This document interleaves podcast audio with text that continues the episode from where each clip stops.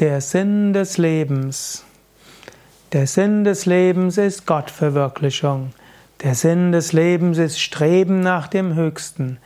Der Sinn des Lebens ist sich einzusetzen für das Gute in der Welt. Der Sinn des Lebens ist zu lernen durch Erfahrungen, seine Kräfte zu entfalten, seine Fähigkeiten zu entfalten und Gutes zu bewirken in dieser Welt. Frage dich selbst, was ist für dich der Sinn des Lebens? Und wie kannst du dem Sinn des Lebens folgen? Um zum Sinn des Lebens zu kommen, ist es gut, eine Weile in einem Ashram zu leben. Es ist auch gut, regelmäßig zu meditieren. Es ist gut, eine Weile sich eine Auszeit zu nehmen vom Alltag. Den Sinn des Lebens zu erfahren oder sich ihm zu nähern oder wieder zu schauen, was der Sinn seines Lebens heißen kann, kann auch heißen, mal in die Natur zu gehen. Die alten Indianer in Amerika haben sogenannte Vision Quest gemacht. Aber es geht auch ohne Vision Quest in der Natur. So viel Natur gibt's heute nicht mehr.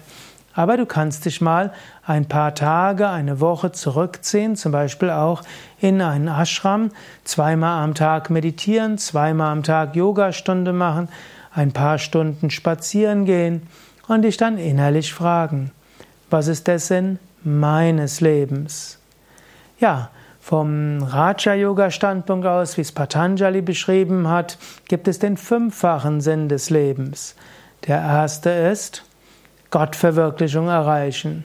Zweitens etwas lernen. Drittens Erfahrungen machen.